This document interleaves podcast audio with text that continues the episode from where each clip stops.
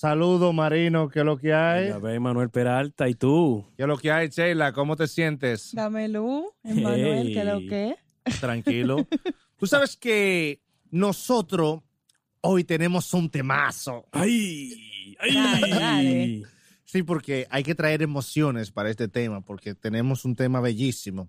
Hoy vamos a hablar discos que marcaron generaciones, que marcó su generación en el momento que salieron, ese pequeño círculo de, de- de gente que le seguía, que lo vivió, Oh, Dios.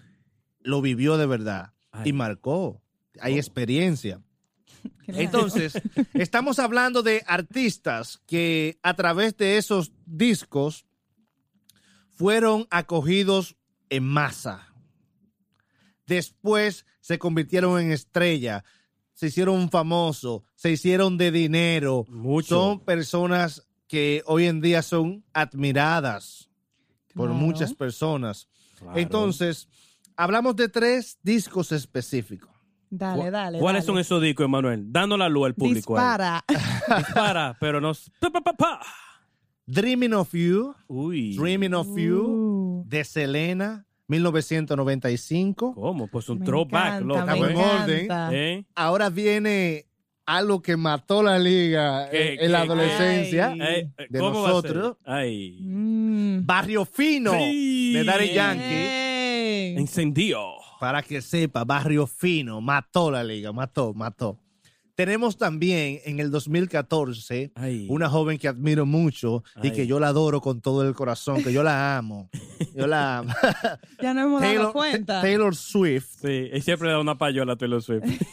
1989, su álbum, su álbum que, que, que con, la, con el cual mató también, y se ganó muchos haters, pero también se ganó mucha gente que, que la admira, como en, en mi caso. ¿sabes? tú. Un fiel fanático. Sí, claro, estos discos nos dieron a nosotros como, como una nueva forma de, de, de ver eh, la música, nos alegramos, nos alegramos, bailamos. Sí. Y con otro yo hice oficio, yo llegué a ese oficio con Selena. ¿Cómo va a ser? Claro. Lavando los platos, Manuel. Lavando los platos Uy. allá en Santo Domingo y barriendo y de todo, claro. ¿Sabes que eso, eso, eso, eso, eso cuando yo era niño? Sí. Yo, era, yo, era, yo era niño. O sea, que yo lo oía a través de otro, no era que, que yo lo quería escuchar, es que los otros lo ponían. Sí, yo y creo eso que todos nos influenciamos así también. Yo, en mi caso también lo mismo. y co- como cantaban la, la, la mujer, y amor prohibido, Sí, tal cosa, tú sabes, yo me llenaba así de, de- se me quedó eso de, de, de las tías, de mi mamá, de mi familia cuando la cantaba. Claro. O sea, que las canciones dejaron, dejaron algo la- eh, eh, en esa generación y, y, y la nuestra, que en ese tiempo éramos niños, Sí. fuimos influenciados también por Dreaming of You, Claro. como ustedes saben. Amor prohibido también. Amor prohibido y todas esas canciones. Mira, todavía las canciones de Selena, tú vas a cualquier karaoke y son las canciones más cantadas. Oh, en el acá. 2019 y por niños que ni siquiera habían nacido cuando...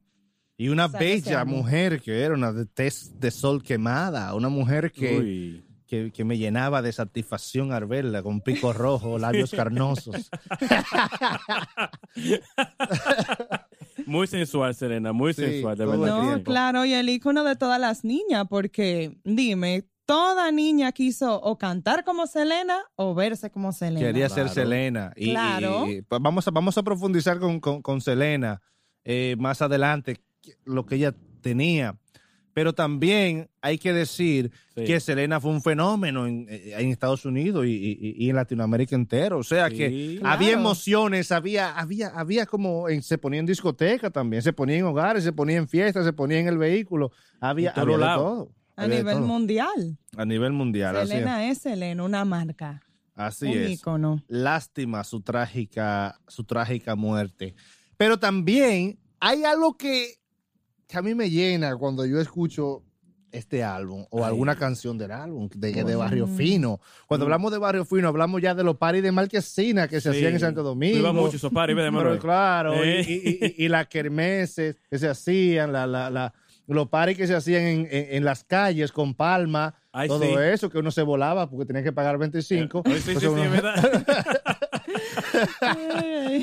Lleno de emociones. Yo me recuerdo de una chica que, que, que, que le cantábamos Yo soy tu príncipe. Oye, tipo Oh, romántico. pero ven acá. Y yo llamaba a la emisora y le decía, oye, ponle a la emisora que me la van a poner ahora. Sí. También. Sí, porque es una bacanería llamar a la emisora en esos tiempos. pa. Claro, ser un Daddy Yankee era, eh, eh, eh, o sea, te- tener eso prendido era, era tener todos los muchachos del barrio ahí en tu, en tu casa, en tu Claro. frente.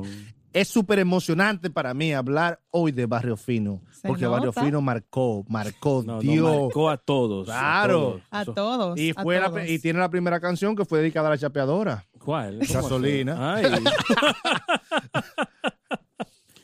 Y, y- y- y- y el otro es Taylor Swift. Taylor Swift. ay, Taylor Es Swift. jazz más un poquito cuando uno se va mezclando las Sí. culturas ya y va entrando, Sí, sí, va viendo un reflejo de, de la niña gringa en, en, en- en- en pleno éxito, Wow. en pleno desahogo, en pleno, ¿cómo, cómo? en pleno estrellato, Sí, que es lo que yo veo en Taylor Swift. Sabes que uno ve muchas gringuitas sí. que están abatidas. Ay, sí. Entonces, Muy ver, abatida. ver eh, eh, eh, Taylor, Taylor Swift, hay algo en ella que a mí que a mí me encanta y que vamos a ver más ahorita. Claro. Sentimientos, emociones, la forma de ser, la, de ella caminar, todo. Vamos, voy a entrar en detalle, su rebeldía, también. su polémica, No, sí, eh, es sus verdad. letras, su, su, su- su música, su forma de mirar, ¿Cómo? eh, es su forma de personal, su ahí, forma- yo creo. no, ya. pero es Eso una declaración de amor ya. su forma de besar. Ahí no me creen, Eh, ¿verdad? no, ahí no. No. Esto es una declaración de amor ya. No, mínimo. pero ya, pero vamos ya a mandarle todo a Taylor Déjeme Swift. tranquilo. Vamos a taguearla. Yo siempre le doy like a sus fotos y todo, siempre. Le dejo su comentario, le escribo por DM, cartas enteras. cartas hechas, algún día la vea. Tengo De que como en el libro de 17, casamiento le diste su mención también. todo. Tiene 17 cartas mías para. Taylor Swift en, su, en su DM. Revísalo. Así es. Ay, Oh que, no, claro, cuando, cuando te- alguien te impresiona, te cae bien y su forma de mirar así como, como ella y como ella canta y lo que ella canta, yo siempre le escribo porque uno no sabe. Un día Claro. puede estar ella depresiva Es verdad. y, y revisar su Instagram y tirarme para atrás y que le Sí, gustó que, eso. wow, pero este fanático mío siempre está activo. sí, que me quiere conocer, que Sí. tal cosa y uno no sabe. Eh, un cafecito, una vainita. Uno nunca pierde la esperanza. Claro. Señores, tal vez la gente dirá, "Ay, pero ¿por qué tres discos y estos discos? Ah, Selena, que Barrio. Fino, que si ya eso pasó, que hay Sí. discos nuevos. So- son tres discos que de alguna manera eh, eh, funcionaron y tuvieron su éxito y nos marcaron sobre todo. ¿Quién no bailó la gasolina? ¿Quién no, No. lo escuchó y empezó a moverse? ¿Quién después no se hartó de escuchar la gasolina? Que Sí. decía, es el himno Y no nacional"? tanto jóvenes, también hay gente mayor, todo el mundo. También. Todo el mundo O sea, bailó que con la gasolina. Mucha gente Todo ya conoció el, mundo. reggaetón y le dio permiso ya al reggaetón a sí. sonar en algunas casas, porque Claro. antes nadie tenía permiso para oír reggaetón. Está loco. Nadie tenía permiso para oír reggaetón. en su Todavía casa. escuchando la gasolina, yo era así, pues si me daban una pena. Mira, muchacho, ¿qué que sigue diablo ese? No, es así. Entonces, eh, Ta- Ta- Taylor Swift eh, le dio como un piquete, una polémica, Eh, su lucha con, con- con los medios de comunicación y con otras cantantes. Le dio tiraderas, wow, the- eh, a la, a la a- estilo rap también, Claro, claro, le-. No, tirando a la gente. Encendía. Encendía, tipo le daba, eh, eso era mensaje a todo ¿Por el qué mundo. que ella ahí. siempre tiene esos labios rojos también, igual que Selena?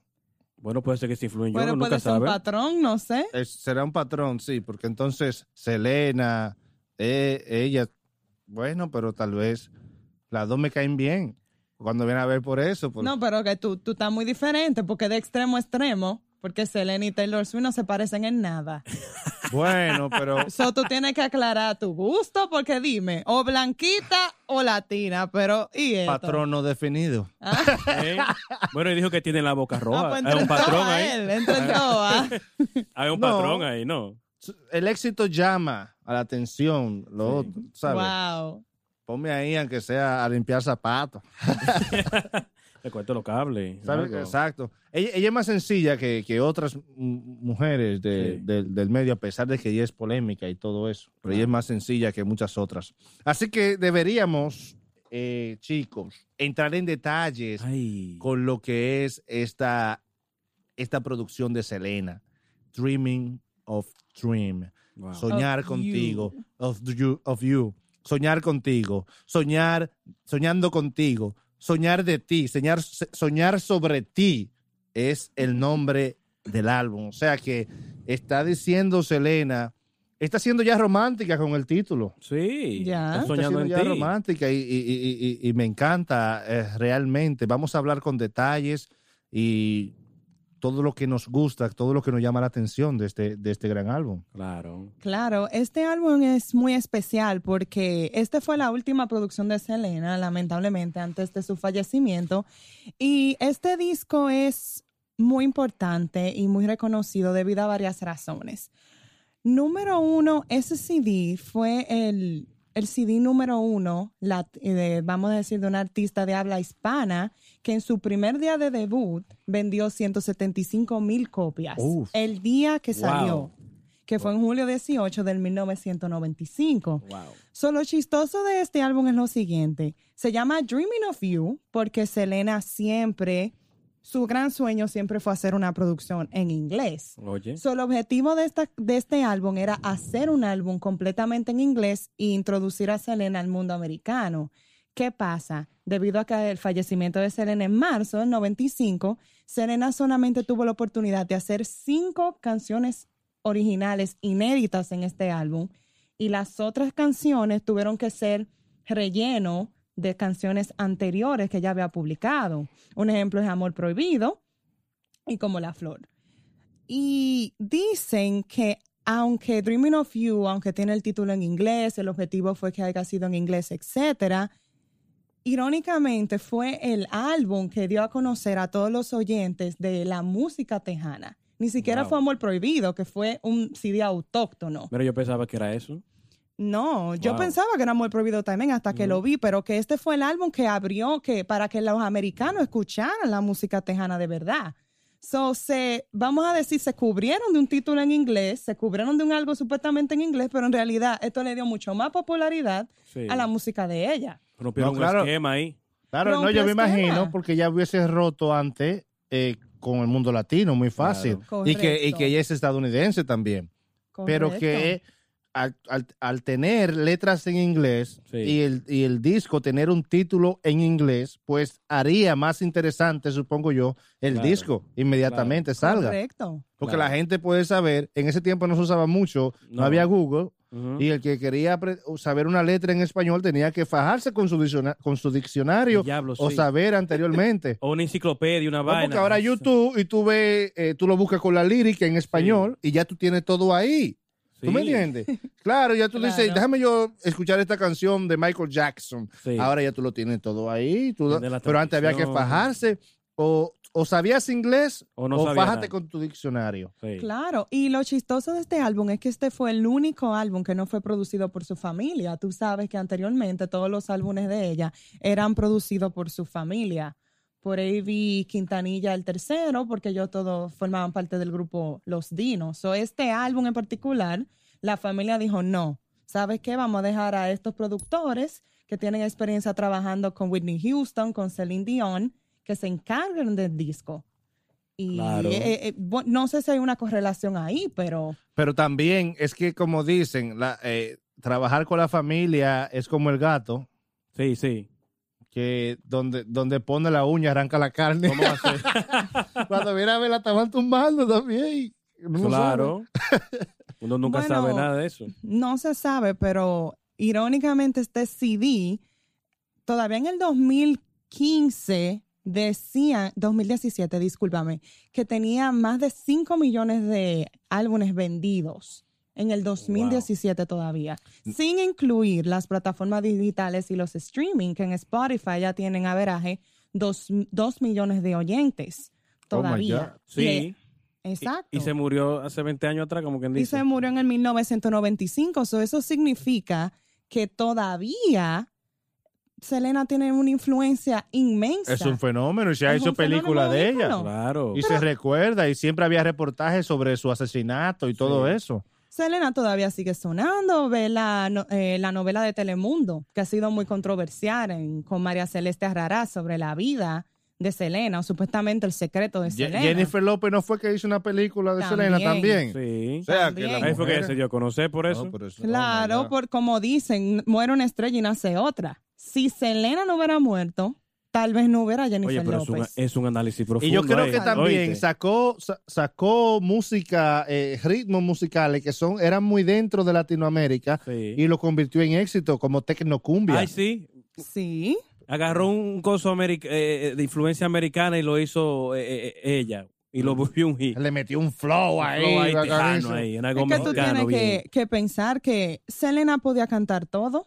Todos los géneros que ella incur- incursionó, todos les O sea, que quedaban bien. hubiese Todos. hecho trap.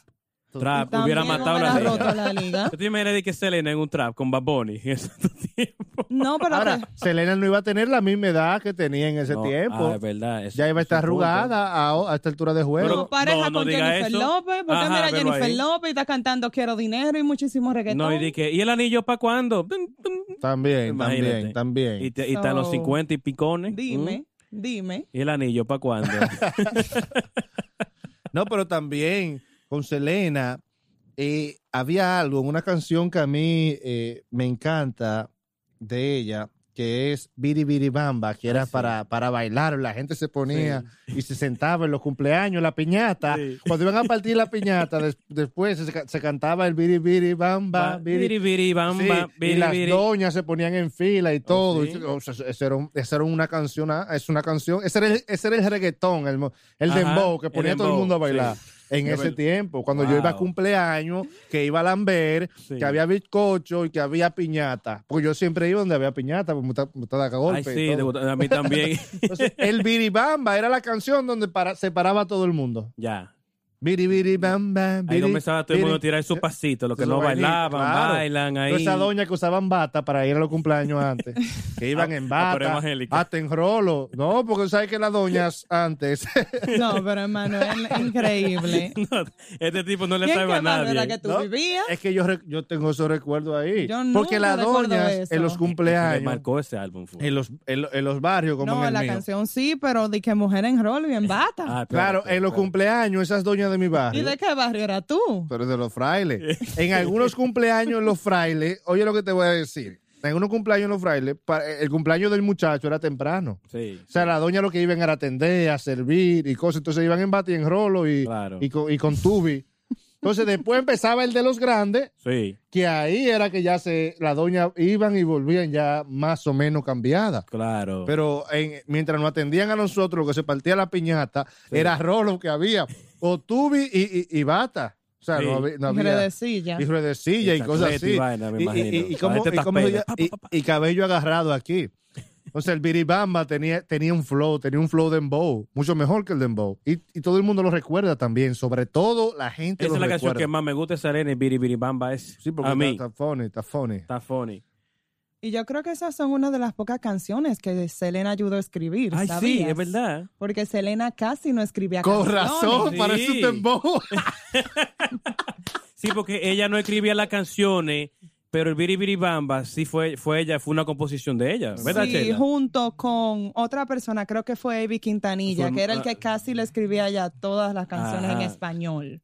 Bueno, No me sé si imagino. gente no sabía fue. que Amor Prohibido fue producido por su familia, ¿no? Claro, sí. Y la última producción de ella, producida por su familia, fue Amor Prohibido. Ya Sí. después en Dreaming of You, le pasan, vamos a decir, el bastón. Ya la A otros la- la- productores. otros productores Y que, era, grandes. y que era un buen ambiente. No sé qué, es- qué, qué, qué, qué tan bueno sería ese ambiente de trabajar entre familias, ¿sabes? Esa Chévere. colaboración y ella siendo la primera voz, ella siendo la voz oficial No, pero se de- ve una unión ahí también. No, y Porque es muy raro una exacto. familia tan unida. y trabajando, trabajando, Trabajando todito duro, todito. Que uno escriba, que uno le produzca, que otro le, le, Que otro le toque, instrumento. Exactamente. Yo creo que ella se sentía en sus aguas. Pa- aunque ella no la compusiera directamente las canciones, como quiera eran de ellas. Pero porque, había una esencia. porque estaba la esencia de la familia Estaba ahí. y de ellos estaba Sí. todo ahí. Porque tal vez ella no componía un tema entera, pero tal vez tenía una frase o no. Claro. Nunca O sabes. le y- ponía el flow, tal le vez. Oh, mira, dale un chin de cumbia o dale un chin de Claro. techno o, Sí, o Claro algo. que sí.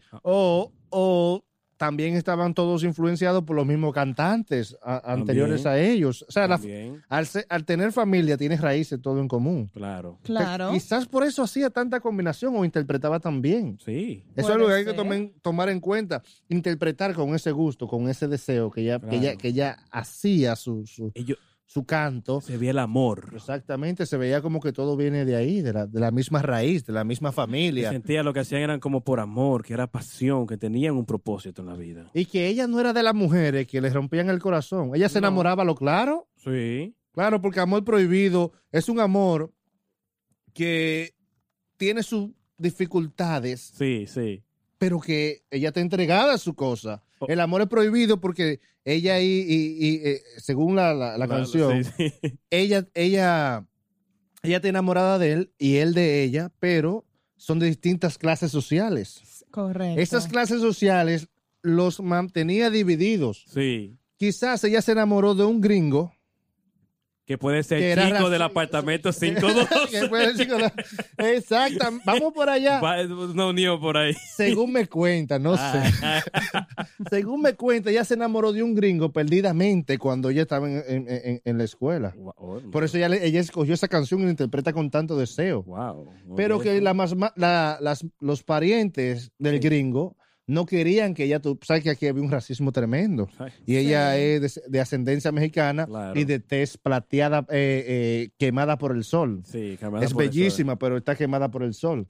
Y, Le da ese sol de México. y el gringo en ese tiempo interpretaba que, Hey. que eso iba a ser un fracaso, que un Claro. gringuito no se podía meter con una... Por eso que ella le mete fuerte a eso. Sí. Amor prohibido. Prohibido. Oh Mm. my God. Y, se, y- y se saca ella misma la hiera, así como, como que, oye, y, y- y con- entonces con No, y la canta en los karaoke esa canción a dolor. Claro, no.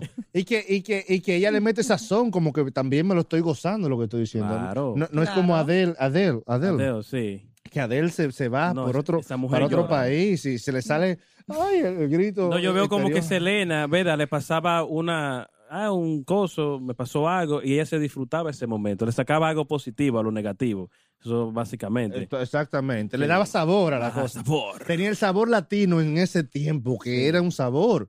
Porque ahora has perdido un poco de sabor por, por, por otras Ya, cosas. por- por las pero tenía el sabor todo. Y fue Claro, criada todo, aquí en Estados Unidos. todo. ¿Cómo, ¿Cómo tiene ese sabor si fue criada aquí? en Increíble. Y lo que le, oye, lo que le gustaba ya comer, la pizza, esa era su comida Porque favorita. eso se lleva la sangre, por ¿Eh? eso. Oh my God. Ah, la familia, sí. no, y ¿verdad? la familia también y las influencias de ella eh, mexicana. O sea, tú, tú sabes que, que la cultura mexicana es muy bonita y porque es muy Y variada. autóctona.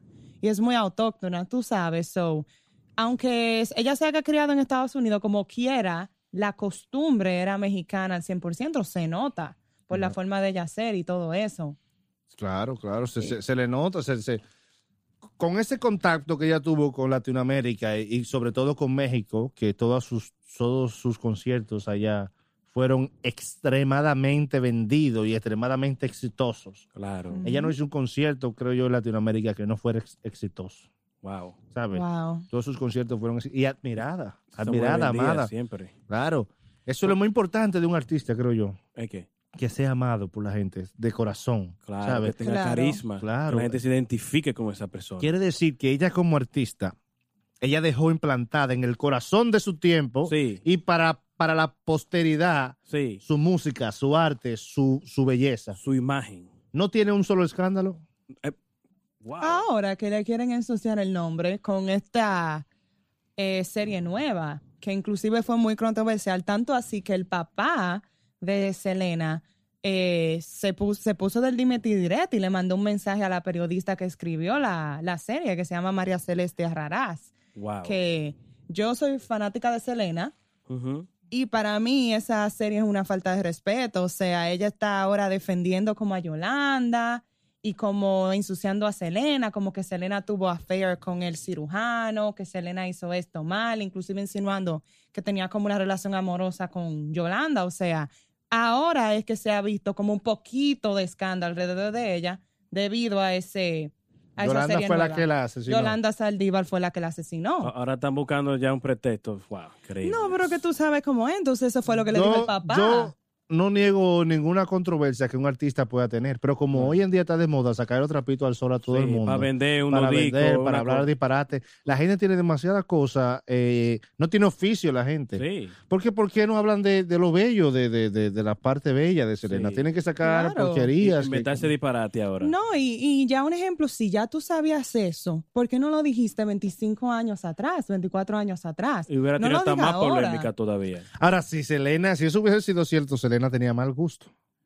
No, es que eso, es que eso no puede ser así. Y es además lo que dicen, si haya, si haya sido así, un ejemplo, los muertos no pueden defender, defenderse ya, lamentablemente. Eso por respeto al artista y a la sí. trayectoria que ella tuvo, quédese callada. ¿La serie de qué país es esa serie? Eh, aquí, norteamericana, en Telemundo. Lo dan todos los domingos a las 10 y es más o menos, se llama El Secreto de Selena. Eh, eh, el canal, ser que el- lo- uno de los la canales latinos en. Estados Unidos, Latinos en Estados dañándole Unidos. una reputación a los latinos. Correcto. Y después dicen No, que defiende, que defiende a los latinos, que, que esto. Sí, pero recuérdense que si esa serie está al aire fue porque la familia permitió eso. No, la familia no lo permitió. Ah, pero ellos pueden demandarlo y por qué sigue ahí. La familia no lo Ellos permitió. no pueden hacer eso así. Ellos, ellos, hay, ellos hay forma de cómo evadir Evadir ese tipo de algunas cosas. cosas. sí. Ok, Sí. Segundo, segundo, a veces los nombres de los artistas Sí. y sus producciones están registrados en las compañías disqueras por las que fueron contratados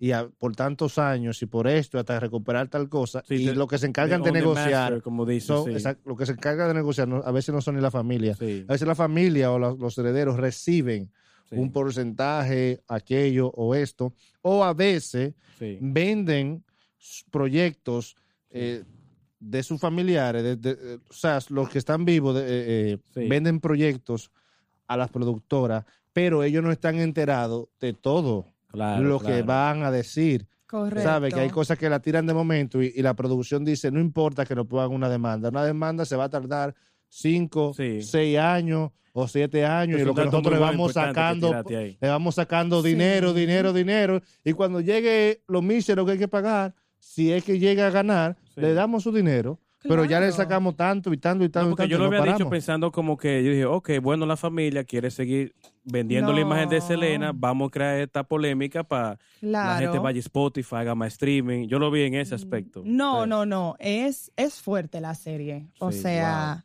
si ustedes no la han visto, se hacen insinuaciones, inclusive que hasta el papá de Selena abusó sexualmente de la asesina de Selena. What? Muchas cosas horribles Oh de God. Selena. Y Pues el papá de una vez le mandó, no, el papá de una vez le mandó su mensaje público. Y Wow. la periodista se defendió, que todo eso ya lo investigó, que etcétera, etcétera, etcétera. Pero si nos ponemos a analizar, chicos, ¿ustedes no creen que tiraron esta serie debido a que saben el pool todavía que tiene Selena hoy en día? Claro. Sí, por eso Ese- fue lo que ese- dije. Esa es. Claro. es- ese, ese es el objetivo. Tratar de buscar. Quizás piensen también con polémicas, que creando polémica van a crear más audiencia Eso y mismo. van a vender más discos. Cuando ven a ver están combinados la familia y Eso la es lo que yo di, eso fue lo que mi punto yo quise decir. Todo, todo depende, tú sabes. Pero puede ser que el público perciba, se le dañe la, la visión que tiene de Selena. Porque yo mismo, Claro. que fui marcado por Selena, Sí. que viví una infancia, una niñez donde se escuchaba a Selena, que jugué piñata con Selena, siempre he tenido una imagen impecable. Esa serie Sí. ni la quiero ver, ni No, quiero no, saber de ella. No la veas porque te va. Claro, la vea. sus labios carnosos Sí. y su piel quemada por el sol. Y el su baile. Oye, son cosas que me han marcado. O sea que yo no, No. quiero entrar en eso. No, No, no, y, está y- y lo que pasa es que tú te pones a leer los comentarios y los fans de Selena son fieles a Selena. O sea, literalmente han destruido a la periodista. Ah, eso eso está muy bien. apart, Ah, like, eso está oh, muy pero bien. ¿por qué tú estás insinuando que ahora Selena es lesbiana? ¿O por qué tú estás insinuando que Selena hizo esto? Tú no tienes respeto, etcétera, etcétera. So, Eso te dice a ti que cuando, como siguiendo a tu punto, cuando un artista tiene el cariño genuino del público, no importa lo que publiquen de ellos, como quiera, la gente siempre va a defenderlos y va a estar fiel siguiéndolos a No, ellos. Claro, porque es que, es que lo que ha hecho esta serie es que no ha entrado en la vida artística de Selena, sino en su vida personal. Cómo fue ella, cómo no fue, qué pasó, aquello, lo otro. Yo creo que es un abuso a veces de nosotros. Es un abuso a veces de, de- de querer como, como, como entrar en la vida de los artistas y destruir como todo en base a veces a comentarios. Porque Sí. a veces son cosas que no se sabe públicamente y la gente que, ah, vamos a revelar la vida de fulano, a revelar cómo es por dentro, que la gente quiere saber. Lo que hace es que, que destruyen a la Daña la persona. imagen. Claro, porque Claro. la vida personal de un artista es personal. Yo no creo que hay que ver cómo ella... ¿Por qué no hacen una serie? Como Luis ¿Cómo ella Miguel quería llegó? dañar la, la imagen de que, que usaba droga y de todo.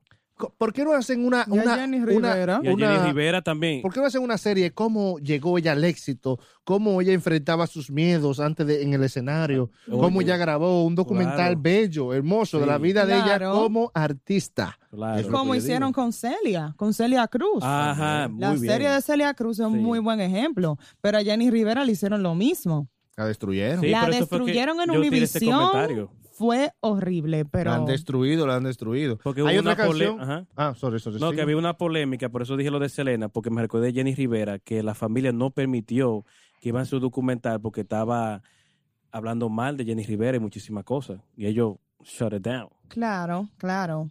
Hablando, hablando de, de- de la misma, hay otra canción que a ustedes les gustaría comentar, aparte del Biribamba, El- el- Amor Prohibido, el Como la Flor. cinco- Tú sabes lo, 512. lo- lo que yo estaba leyendo de este álbum, que la magia tan grande de este álbum es como que las primeras canciones del álbum son como estilo RB Mm, en inglés.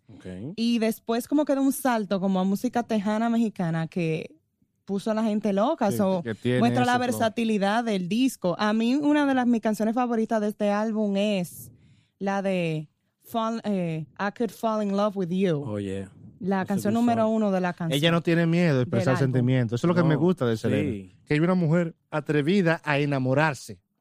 Eso, eso, eso es Que lindo. se gozaba la vida, no le importaba nada. Y que hoy las mujeres están cantando todo lo contrario. Sí. Por ejemplo, una canción que sacó nueva, La Insuperable, de que yo tengo derecho. O sea, Sí. ya yo me quité de ti, yo tengo derecho. Yo salí yo. En ese Hay muchas canciones, ahora. hay dos, dos rangos de canciones ahora mismo. Sí. Las que están podridas en amor, que no Sí. saben dónde están, están perdidas en la, en la galaxia, en Venecia, Sí, como Adele y otras. sí, sí. Y las que están que no le importa a nadie, Cardi B, Insuperable, Insuperable. aquello que La no, de mi que yo- Manati, que yo, que yo soy esto. mujer o que, o que tienen una forma más bacana de decir, eh, ¿y el anillo para cuándo? Sí. No. Selena era una enamorada, una mujer sin miedo que decía, papi, te amo, me gusta, es prohibido, pero aquí estoy, biri biri bamba. Oye, se enamoraba y se lo decía.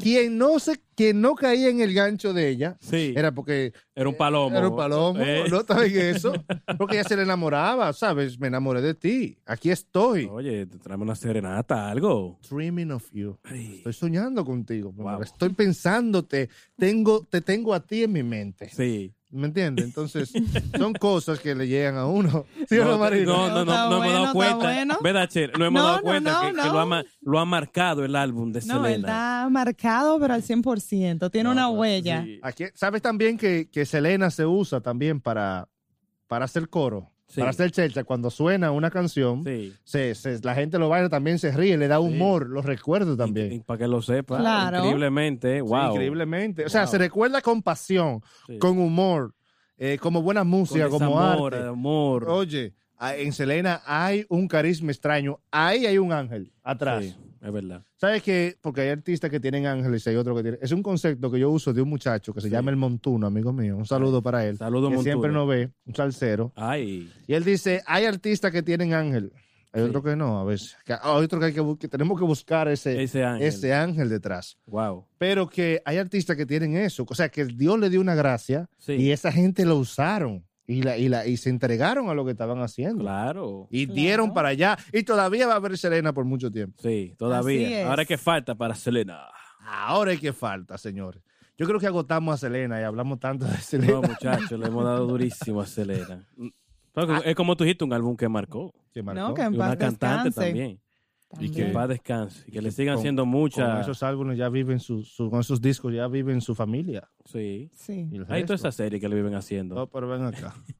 en todos los años, una serie siempre. Todo se vuelve economía al final. Eh, para que lo sepa. Tanto Wow. sentimiento para terminar en Telemundo. bueno, ¡Huepa! hay un temazo también que sí, el otro ¿Cuál? disco. El que le sigue. Ese fue el de Selena, Dreaming of You. Ay, Fue en el 1995. sí. Hay otros, hay muchos álbumes, hay, hay muchos discos que sí marcaron, pero no podemos cogerlo todo. No, tres horas un pocas, o, un día entero. Pero Barrio Fino Uy. de Daddy Yankee fue realmente ese disco que marcó del género urbano a una adolescencia completa, ¿Cómo va a junto a otros discos. Pero Barrio Fino rompió tantas barreras Sí, para el género urbano claro, que todo aquel que después llegó detrás de él lo tuvo facilísimo. claro. O sea, es, es, es el padre quizás de, de, de abrir fronteras, de abrir espacios donde no había. Y fue Barrio Fino de Daddy Yankee en el 2004. Sí, Eso fue una bomba. No, y, y un álbum también que siempre el reggaetón lo catalogaban, que era una música que de- eh, degriñaba la, la mujer en ese momento.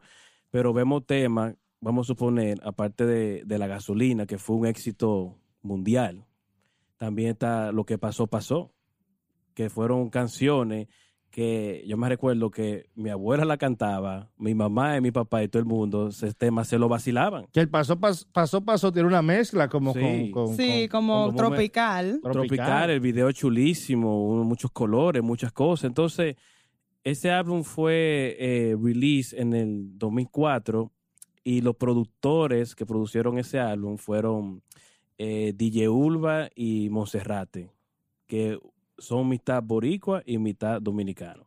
También, sí. Ah, Entonces nosotros veas. siempre lo- no creíamos que no, no tenían un movimiento atrás, ah, que lo urbano, pero nosotros siempre tuvimos la cosa importante de lo urbano, de lo boricua. Lo, lo- lo que pasaba era que había una representación boricua en el frente. En el No 2004 había mucha piratería, pero no había tanto streaming. No Sí. había streaming. No, no había. No había streaming. Tú siempre veías en, lo- en, lo- en lo- los semáforos eh, aquel vendiéndote el CD, la cosa. So, imagínate si, si, hubi- si hubiera visto ese streaming, yo quiero que eso hubiera ro- roto.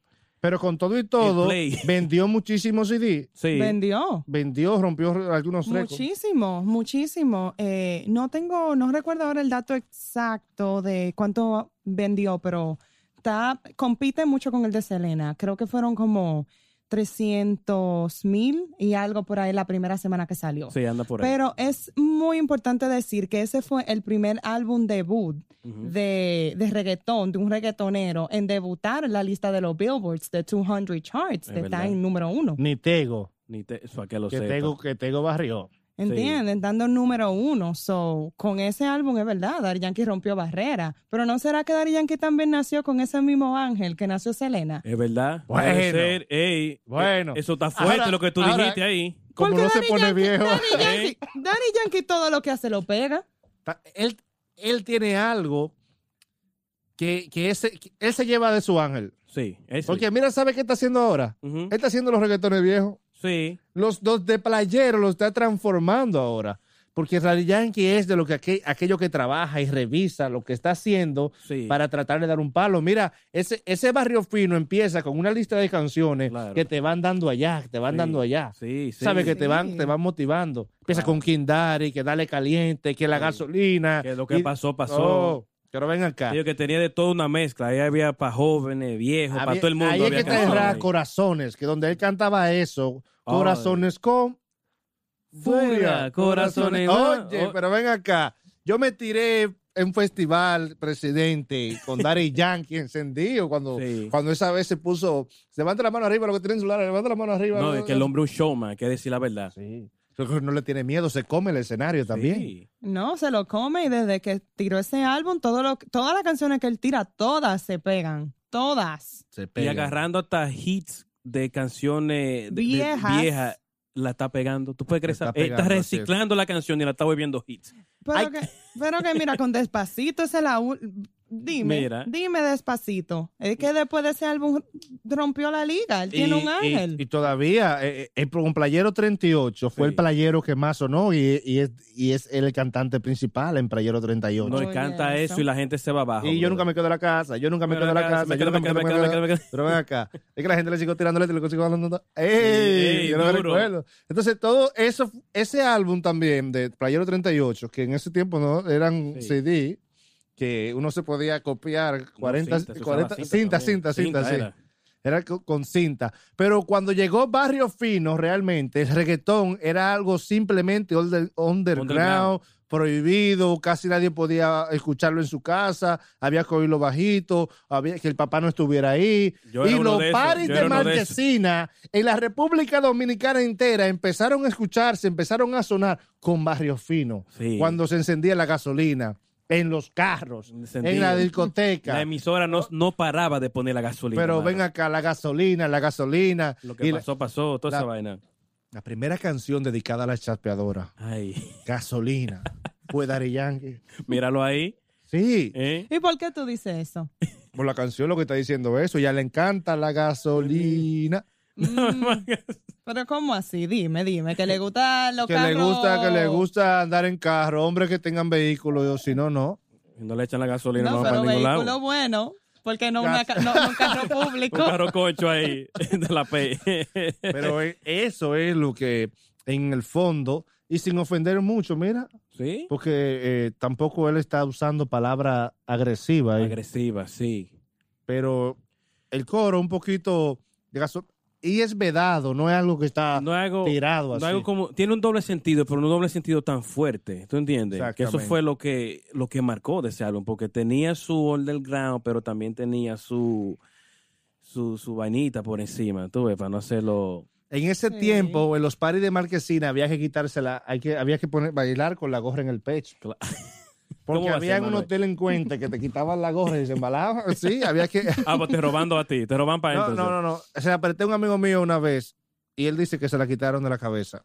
Una gorra que yo Oye, tenía. pero no estaba fácil esa gente. ¿eh? No Wow. fue el mismo cuando era Oh. se la, se la autorrobó. Así es. Entonces, hay una canción muy romántica que tiene Daddy Yankee Sí. también en este álbum. No sé si ustedes la han, la, yo creo que la han escuchado, claro. ¿Qué vas a hacer cuando no estés conmigo? Mm, mm. ¿Qué vas a hacer cuando te sientas sola? Sí, sí. ¡Ey! Ey, diache, Es Manuel. la ey. canción que Daddy Yankee introdujo con la intención de que la gente tuviera algo de él que pueda dedicar, Oh, wow. que se pueda enamorar, que tú la puedas enviar a una chica y decirle, mira, cuando ya la relación se está acabando, déjame yo enviarte esta canción y recuerda esto, esto y esto. Y tú, lo, Ah, pues lo- tú tú enviaste una jevita, ¿verdad? Eh, Porque te claro. marcó, le marcó. Todo, ¿Quieres que envió. nombre? todo ¿Quieres que mencione nombre? Emanuel No, no, se lo no. sabe. Yo no me sabía eso. Wow. No, yo en ese tiempo realmente no, no, nunca se le envía a una muchacha, pero una vez había una fiesta, un sancocho, un Una colmadón, alrededor de, no, alrededor de, de- con eso que le llamaban Nicolai, sí, sí. el- que atravesaba las calles, eran, las Nicolai son bocinas grandes, Grandísima. eh, en un vehículo eh, que, que y atravesada en las calles, se cerraba las calles, se hacía un- un- una comida y todo el mundo en las calles eh, comiendo y bebiendo. Entonces toda la familia iba ahí porque era, Era como una discoteca era en el barrio, del- era, era en el colmado del barrio. Sí. Entonces yo le dije al DJ de la Disco Live, porque Sí. en ese tiempo no había WhatsApp ni BB Ping. No, tú tenías que subirte allá. Sí. Oye, loco, ponme esto. Yo, Un le- yo- yo le Sí. dije, yo, Ah, un fui- beeper, yo sí. le mandé un mensaje a ella con un muchacho, le dije "Emanuel- que Manuel te va a dedicar una canción. Y yo fui donde el DJ y le dije, dedícame esta canción. Et- y así mismo dilo, que esa canción es dedicada para una muchacha. Sí. Y pusieron esa, ¿qué vas a hacer cuando Eh, te eh, sientas eh? ¿Y te la conseguiste, Manuel, o no? No. Una botada de pinga, mano. que me- Diache, mano. ¿Y qué es lo que está pasando con el pobre Manuel? Sí, Ay, ¿por qué Dios mío, dedica ¿por qué que- canciones y de todo y no pasa nada? ¿Qué pasa? Brother? pero ¿qué es lo que le pasa a esta mujer? Eh? Me ¿Verdad que votaron. Es un hombre tan romántico. Me votaron, ¿no? dedicando porque- No, canciones porque yo fui romántico. Yankee. Yo fui romántico al final, cuando ya las cosas no había, no había nada que hacer. Oh, Después de cantarte lo que pasó, pasó. Lo que pasó. Sí. Por eso que dice No, que no, le marcó mucho ese, ese, ese Ya. álbum. No, no, no, yo nunca he cantado, ¿sabes qué? Una canción que me cae bien, lo que pasó, pasó. Sí. Pero que yo nunca le he cantado así con, con el corazón. Primero por ese ritmo, ese ritmo no, esa mezcla con, no me, no me gusta.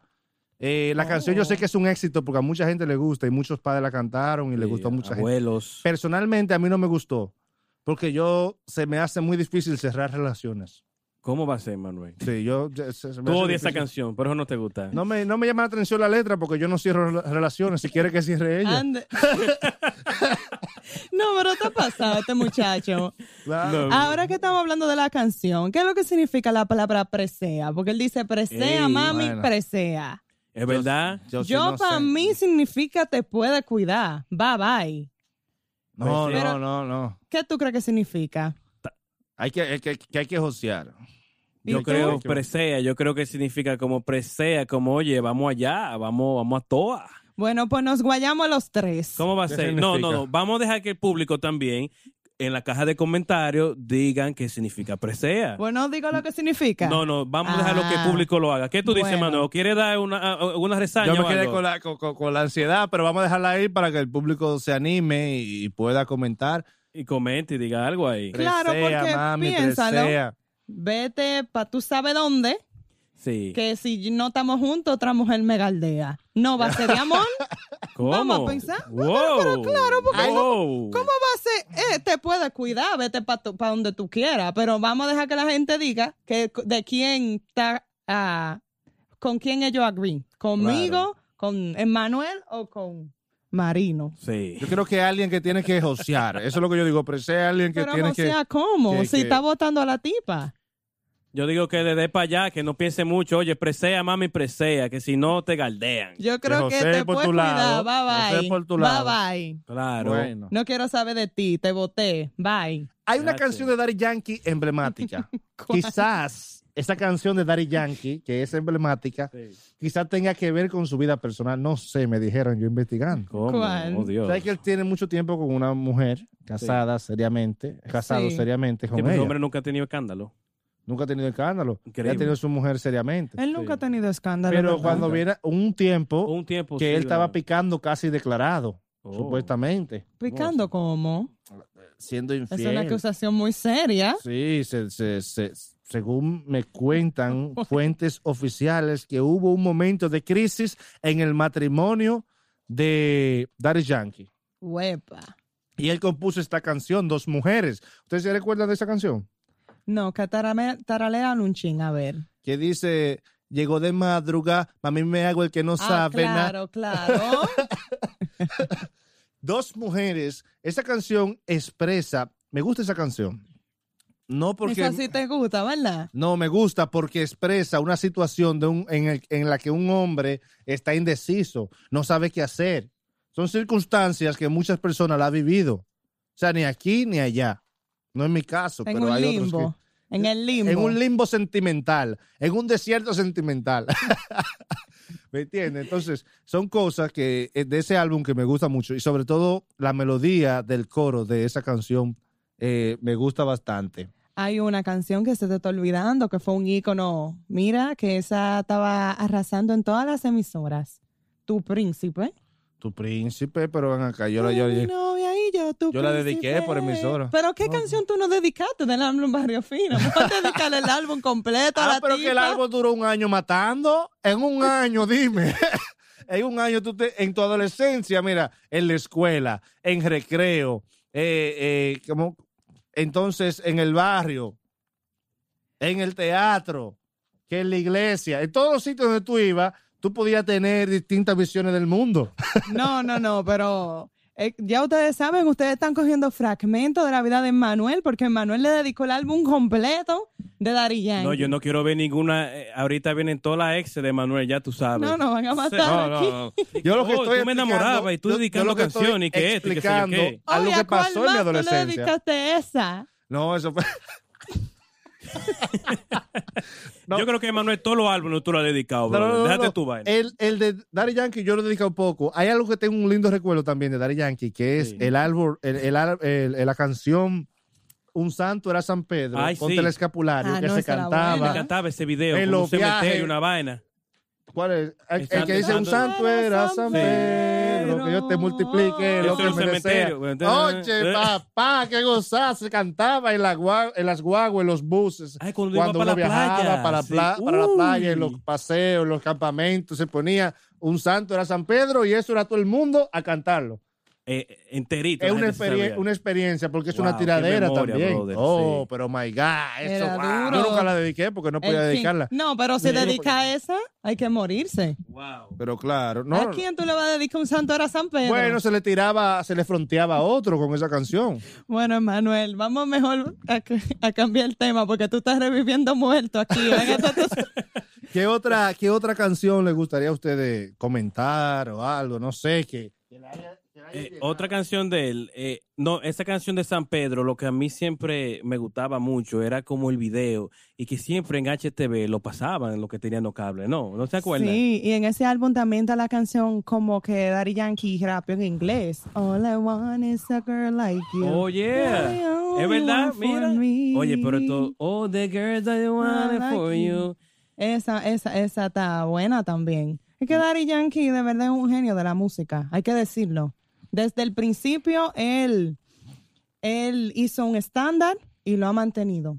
Y De- que lo que, le sigui- lo que le siguieron en su adolescencia, Sí. lo que le siguieron en Playero, Sí, él fue reuniendo como un- múltiples generaciones para que lo sepa. y, y hoy es una estrella. Y todavía sigue, y todavía sigue. múltiples Todavía. generaciones también.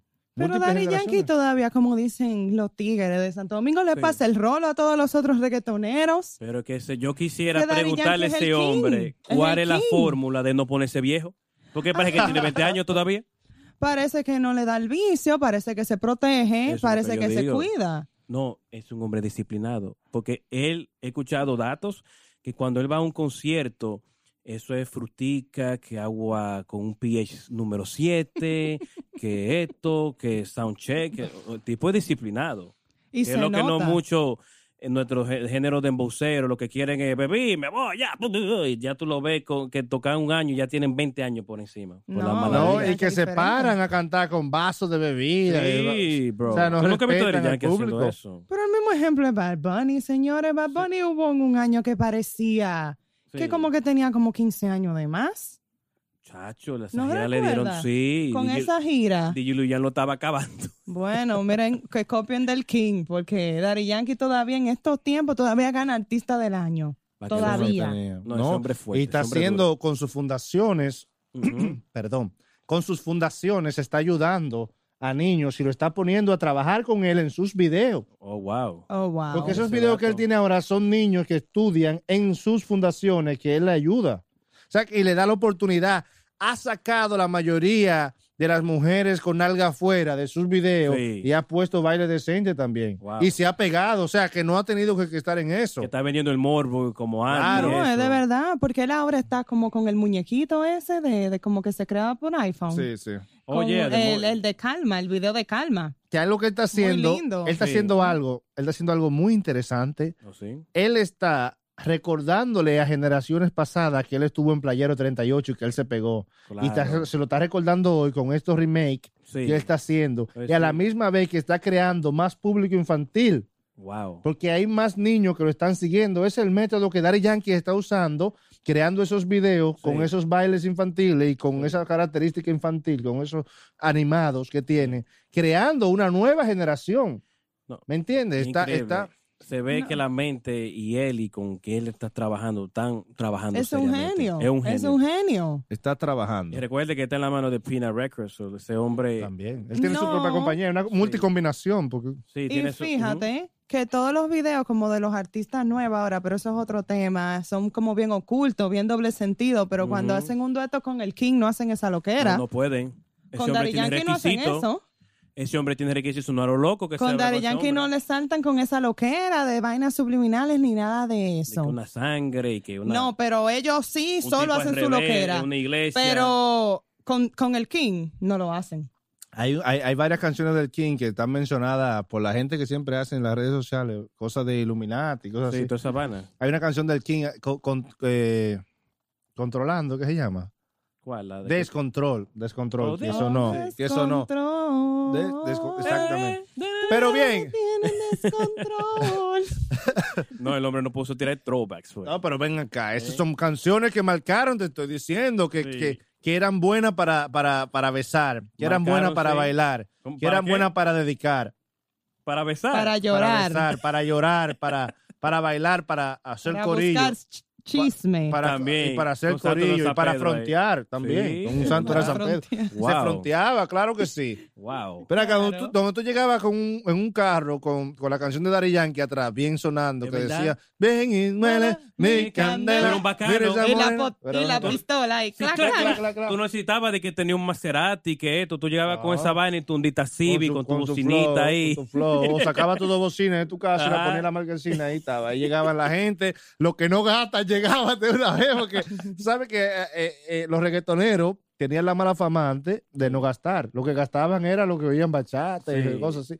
Y que como, como quiera, nuestra generación no trabajaba. Claro. Lo que, es se, lo que se consumía era acerrucho puro. Hacerucho puro comprando los CDs, hermano, pirateado, ya tú Ya tú sabes. sabes. Ay, Entonces, ay, ay. Y- Nos despedimos de este gran hombre latinoamericano, Daddy Yankee, eh, que tuvo confrontaciones luego con Don Omar Ah, sí, y una que guerra esa. dejando atrás ya a esa estrella latina que le ha dado mucho a Latinoamérica en cuanto al reggaetón y que se ha visto no solo madurando como persona, sino brindándole a la gente cada día más como algo más sano del reggaetón. Claro, Así claro. es. Él, él está siendo compatible con su crecimiento y con su edad. En vez de ir para atrás, él está siendo compatible con nuevas generaciones, tratando de aportar Sí. Y mejorando las letras de verdad, sin caer en, en el abatimiento como muchos otros que No, se que el hombre se cantar. mantiene trabajando, tipo una máquina. Pero acá, es un Una monstruo. máquina encendida. Y trae cosas diferentes también. Sí. Porque mira, ahora todo el mundo estaba como con esta línea como del trap, y Daddy Yankee ahora hace este throwback, Sí. como dijo Manuel, de playero y pone las voces de los diferentes Ay, reggaetoneros sí, de me ahora. encanta, me encanta. Una eso. Y chulería. le hace, hace un trabajo Eh, buenísimo. Espectacular. Señores, Ay, vamos a entrar con otra chica súper especial, con otro álbum Wow. de aquellos que ha tocado una juventud no muy lejana. ay. En nuestros 21, 22, por ahí, Sí, 24. estaba, estaba esta chica hace cuatro años y todavía eh, hace poco que estaba sonando todavía ese álbum y que suena aún todavía. Esta chica es Taylor Swift. Ay. Ay. Taylor que Swift. además publicó el nombre de su álbum llamado 1989, 1989 La fecha que ella nació. la fecha que ella nació, demostrando que en poco tiempo ella pudo crear una monstruosidad de álbum, pudo ser una estrella, como recordándole en ese día yo nací. Así que todos tienen que Nació la arrodillarse. reina, Yo tiene que nací ese arrodillarse día, Taylor y el día que yo nací cambió el mundo y cambiaron muchísimas cosas. Wow. Eso es lo que quiere decir ella. Es verdad. Así que ella tiene una arrogancia plena, pero bonita, que le Sí. queda y que hace que, que- que ella pegue el disco. Este disco, mil- 1989, ha sido un disco que ha roto muchísimo. Así que me fascinaría hablar y desplayarme y de contarte cosas con esta mujer. Sí. No, no, no, pero mira.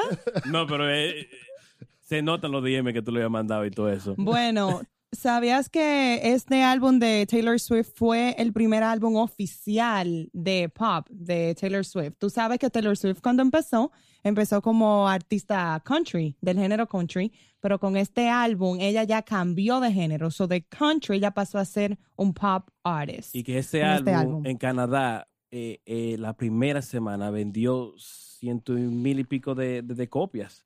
En la Ey, primera y- semana. Pero ese álbum fue tan grande que ese álbum vendió, vendió 3 millones de copias de los CD LP y también vendió Wow. millones de viniles. Wow, está en el Eh, 2014. el hizo de ed- 2014. ediciones de lujo de vinil para, y, y lo vendió. Y lo vendió todos. Ese álbum fue seis veces platino. Wow. Eso significa, Ay. Significa que tú dirás, va a decir, wow, en esta, en esta época de streaming, porque ya en el 2014 estaba YouTube, YouTube, y había muchas plataformas digitales. en esos tiempos iTunes. Spotify no estaba tan popular. No, iTunes Era más. Pandora Y iTunes. Y iTunes. Y esta chica vender tantos álbumes. O sea, tú te pones a pensar y tú dices, wow, en realidad también tendrá Taylor Swift ese ángel de que hablabas que tenía Selena y Daddy Yankee. Sí, puede ser, puede ser. Y que también, como dice Manuel, como que ella eh, le puso ese título a su, a, a su álbum. Entonces, como tú dices, yo, pero lo soy como que no se ve esa persona como tan agresiva. Y al plantar ese respeto llegó mamá.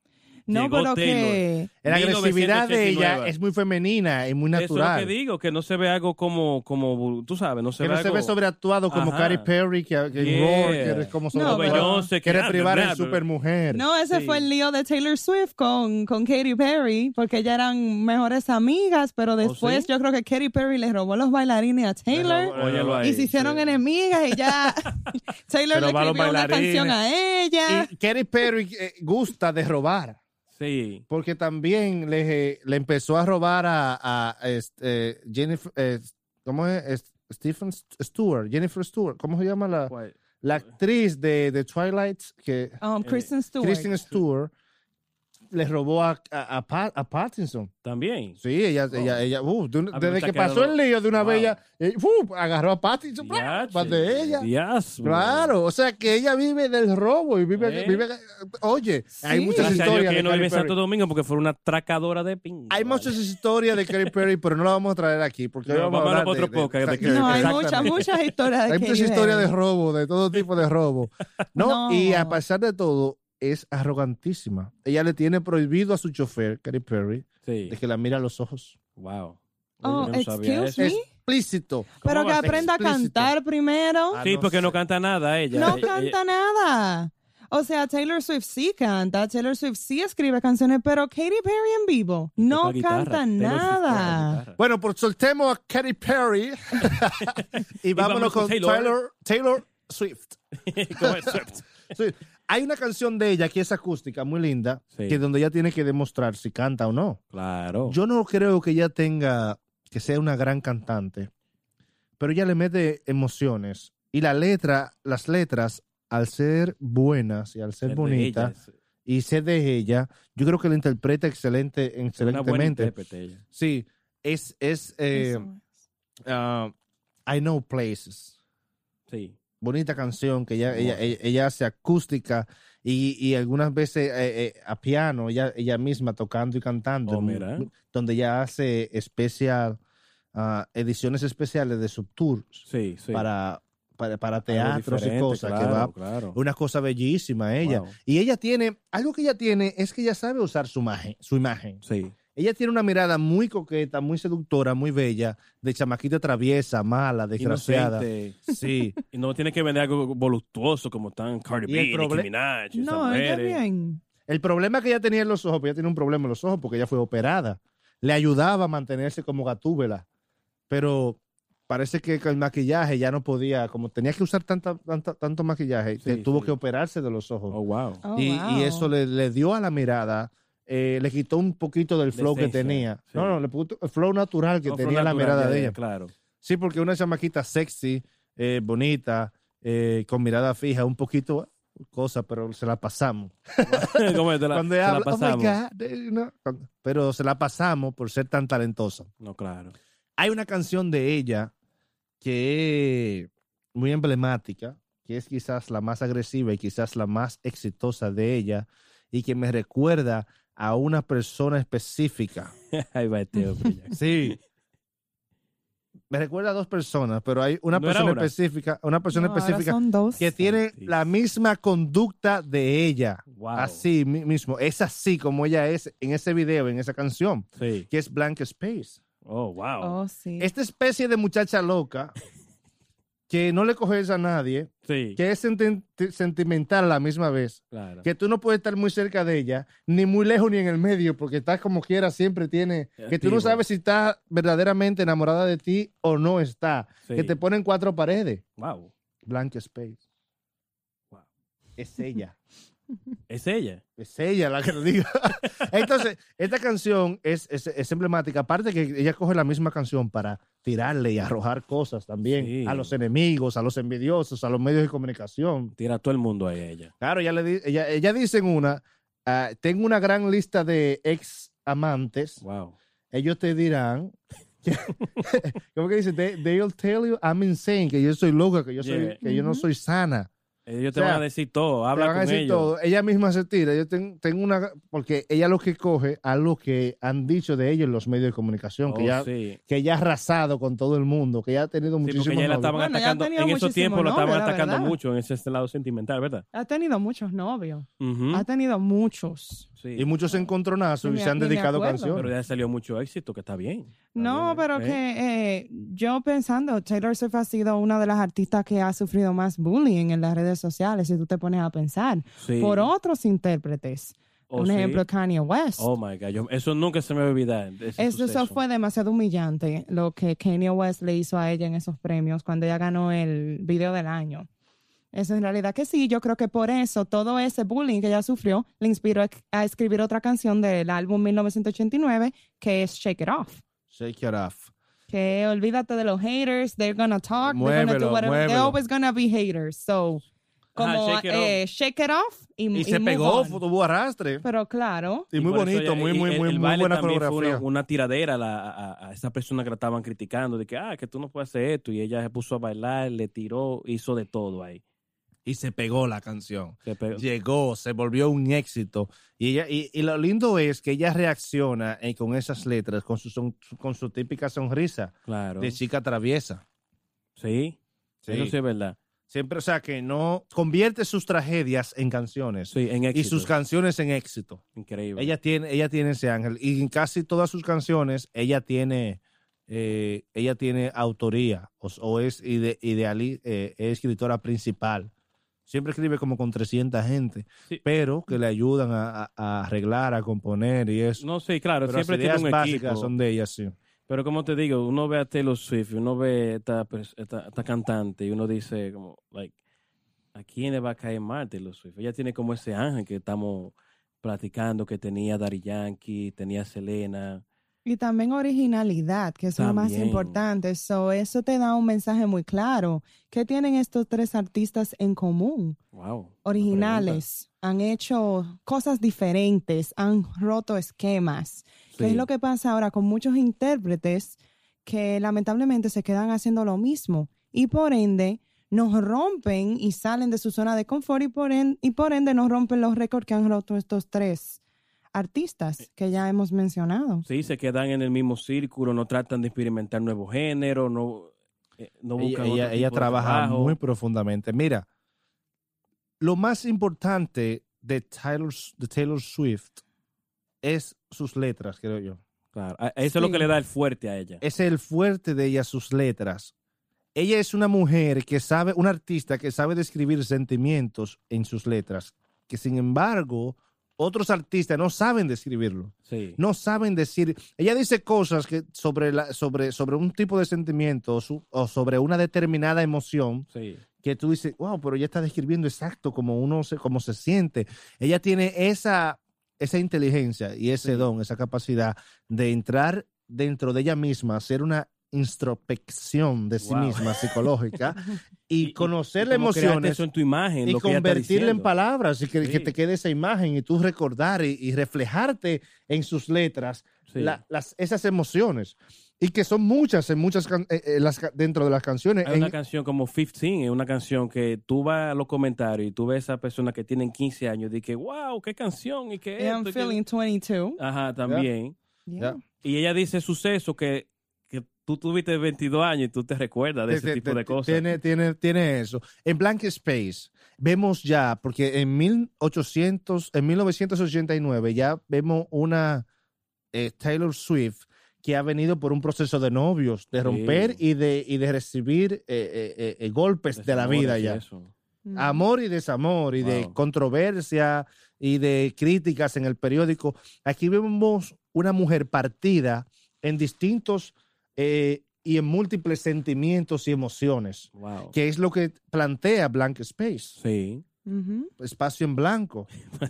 Claro, eh, he, he pasado de todo, pero Sí. al final dice la canción, tengo un espacio en blanco donde escribiré tu nombre. Ahí tú vas a estar. le dice el chico. Oh, Wow, wow. I got a blank space, baby. Y cualquier vaina que le ha pasado, ahí mismo Sí. tiene papel. Oh, pasó esto, no te preocupes. y, y va a write escribir su nombre.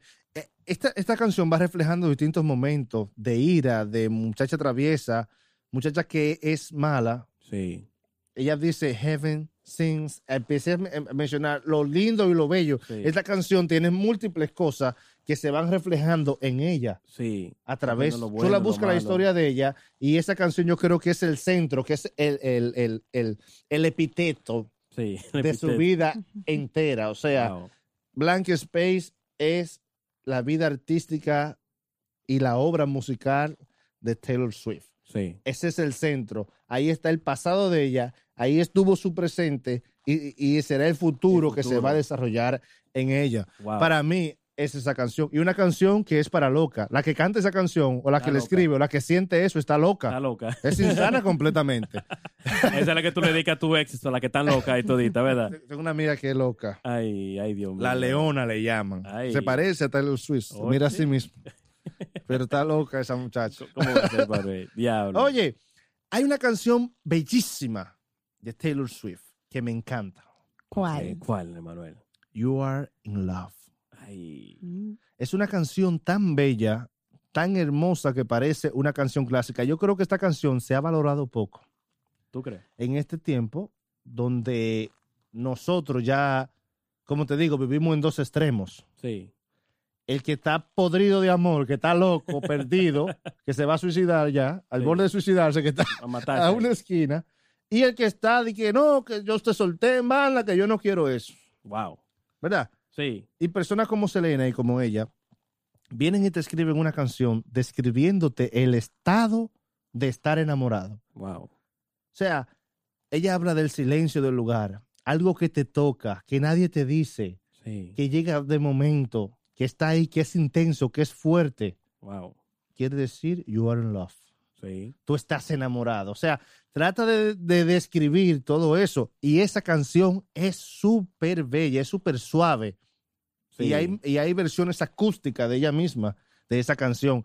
Así que yo les recomiendo que den que ve- Spotify para allá. Ve- vean, esa, lee- vean esa canción, vean, vean las líricas, analícenla y piensa que ella está describiendo. Y si usted se ha enamorado alguna vez, usted va a chocar con, con, con eso. Y que de lo deje que en la caja de comentarios para nosotros saber. También, ¿Verdad? que lo deje ahí. ¿Qué tú dices, Sheila, eso, eh? Claro, claro que sí, Déjelo ahí. lo ponga ahí el Denle comentario. para allá y den su comentario sobre estos álbumes que hemos hablado y esa canción también. No, y, y Taylor Swift tiene dos canciones que a mí me gustan mucho de ella. Tiene una que se llama Back to December.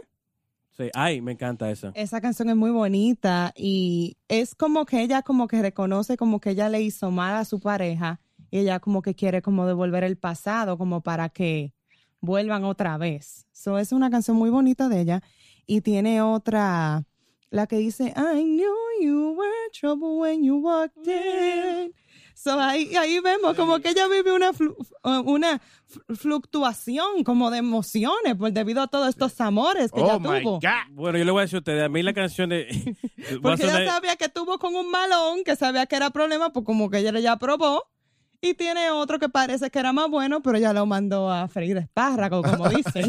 de que a y después se arrepintió. Dije, no, por favor, vamos a volver otra vez a diciembre y vamos a devolver el pasado. Bueno, chicos, yo le voy a decir a ustedes, a, usted le, a mí me la, de la producción de Taylor Swift que a mí me gusta fue la primera que ella sacó. ¿Cuál? ¿Cómo Como- cuál? o Como yo repetí ahorita, dije 15, You Belong to Me. Oh, You Belong to Me. Es eh, la canción que toda joven adolescente No que sé, Le pero- gusta, creció le de, llega, le llega. de- de mi época se identificó con ella. Sí, porque ella es como la nerd, ajá, enamorada del el chico popular. Se A mí me encantaba ese video de esa canción. que ella es bonita, que ella conecta con la gente, porque es que ella canta sus cosas, las cosas, ella, ella describe su mundo, su mundo Y lo que interior. más- sí, lo ella que me impresionaba era cómo ella expresaba, que tú te ella imaginabas que era que una ser loca. historia. Ella no puede ser, ella es como la amiga mía, la, se llama la leona. ella es- tiene y es loca. No, Pero lo- inteligente, un poquito inteligente. No, no, yo no creo que ella sea loca. Yo, creo, ella es como que. Yo ella creo como que, ella, ella siente. está definiendo lo que le pasa en la cabeza a muchas mujeres. Sí. O sea, nosotras cuando estamos enamoradas nos volvemos locas. Tú ves, la marcó verdad. You Belong to Me, tú ves. No, no me pongo en disparo así. Yo creo que sí.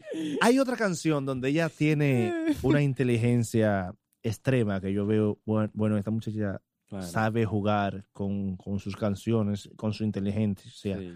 Y yo veo esa canción como cuando, que ella está como con la inteligencia de seducir a alguien, con ¿Cómo así? elegancia, con, con belleza, con tranquilidad. Wow. Porque la amiga que yo te digo ya le gustaba seducir. Es verdad. Sí. Oh. Ella es como esta muchacha que no se levanta la falda por putería, ¿Cómo? sino por, por joderte la vida y se Por la baja. joderte. Sí, exacto, como que me subo la falda y me la quito para, para lo- para loquear. Sí. ¿Me entiendes?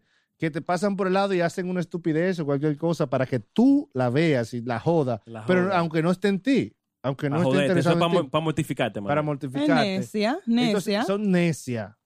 Y juegan con eso, juegan, y juegan, tú te enamores con ella y, y juegan con eso. Tú nunca sabes si está enamorada de ti, si no, si sí, dónde está, que ella de momento está llorando, que siente algo fuerte por ti, después se ríe y tú no sabes. y tú tú no no sabes lo que es. pasó, Tú dices, coño, pero ¿qué, que yo hice. ¿qué es lo que pasa con esta muchacha?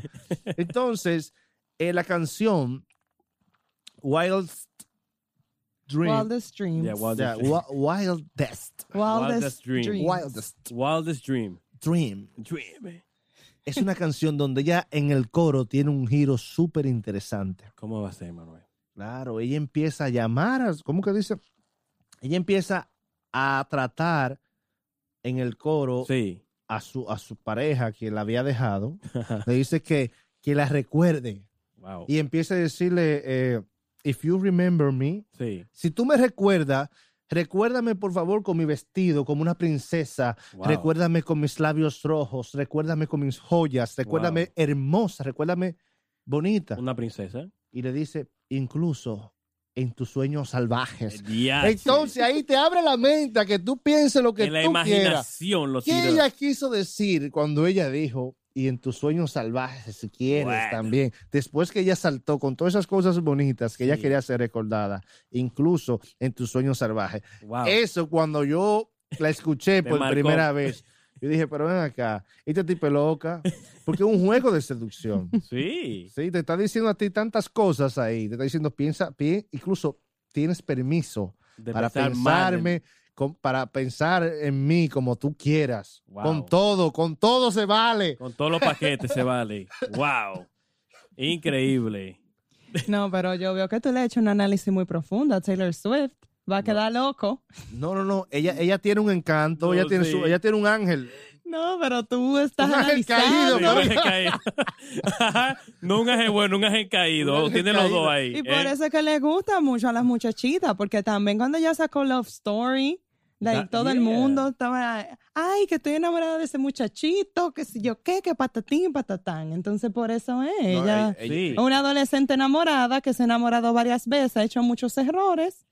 Y por eso la letra de ella es tan así, vamos a decir tan bipolar, porque en un álbum ella habla que está enamorada, en, En el mismo está- álbum ella habla que está enamorada, que no quiere saber Que se deje y vuelve, que que se deje y vuelve. Entonces, ¿tú entiendes? A mí eso es lo bueno que no trata la misma línea siempre. Siempre No, algo diferente. bien. Por eso es que a la gente le gusta, porque, Porque se no reconoce, eh, muchas muchas mujeres se pueden identificar con sus letras. Claro, y, y muchos hombres como Emanuel con la ¿no? letra. Y muchos También. hombres como Emanuel A mí, también. a, mí, a mí ella me encanta porque ella me recuerda a mujeres locas Ay, y te gustan y las que mujeres son locas. inteligentes. Porque hay mujeres locas que son locas y de brutas, nacimiento. lo- locas que... Pero hay mujeres que son locas y un poquito inteligentes. Sí, como O sea Taylor que- Swift, así. Sí, sí. ¿Cómo? Como Como Taylor. Taylor Swift. Como Taylor Swift.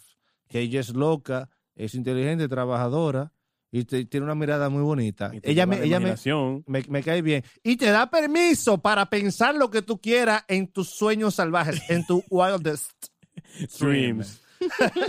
Tú estás pasado, Emanuel.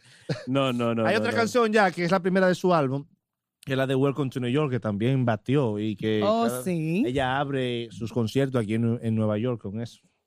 Así que es una, es una gran, es un, es, es un gran techno, techno pop, una mezcla, electronic, electronic pop, algo así, creo yo. Tiene, tiene, tiene varios géneros Una metidos. liga ahí. Una, Una liga combinación loca de ella. ritmos. Sí, una liga ahí. Ahora- sabes cómo es. Sus canciones son de estudios con unos formatos demasiado trabajados también. Claro. todo tipo de tecnología, todo tipo de cantar. Ahí hay de todo, ahí hay, o sea, es demasiado trabajada. Un A veces equipo, yo pe- Un equipo que... a, a veces yo preguntaría si, si no se le va la esencia a ella en todo eso aparato y todas esas cosas. Es que, que si se le va la esencia. Sí, Parece que no, porque No, sigue pegando álbumes y vendiendo porque ella tiene como cuatro voces Sí. secundarias también que en las grabaciones que le, le acoplan. Es que eh, en el álbum que tú dijiste, ella es una executive producer. ¿Qué quiere decir? Que no es que ella se está dejando que un productor la produzca. Ella misma tambiy está invirtiendo y está produciendo su propio Su- álbum. su So, propio álbum. ella, todo lo que ella eh, eh, eh, eh, tú escuchaste su canción, eso también porque salió de parte de ella. Ya. Y esté trabajando ahí. Ella está en el fondo de la producción también.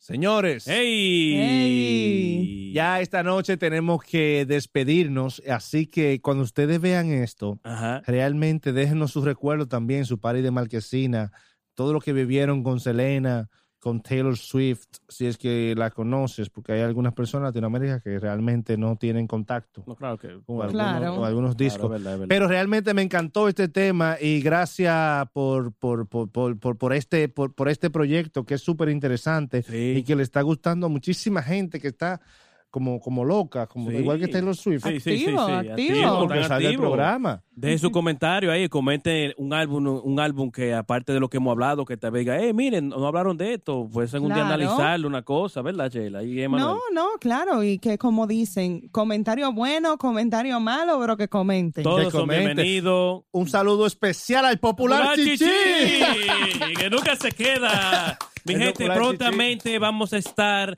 en Spotify, creo que ya vamos a estar, ya.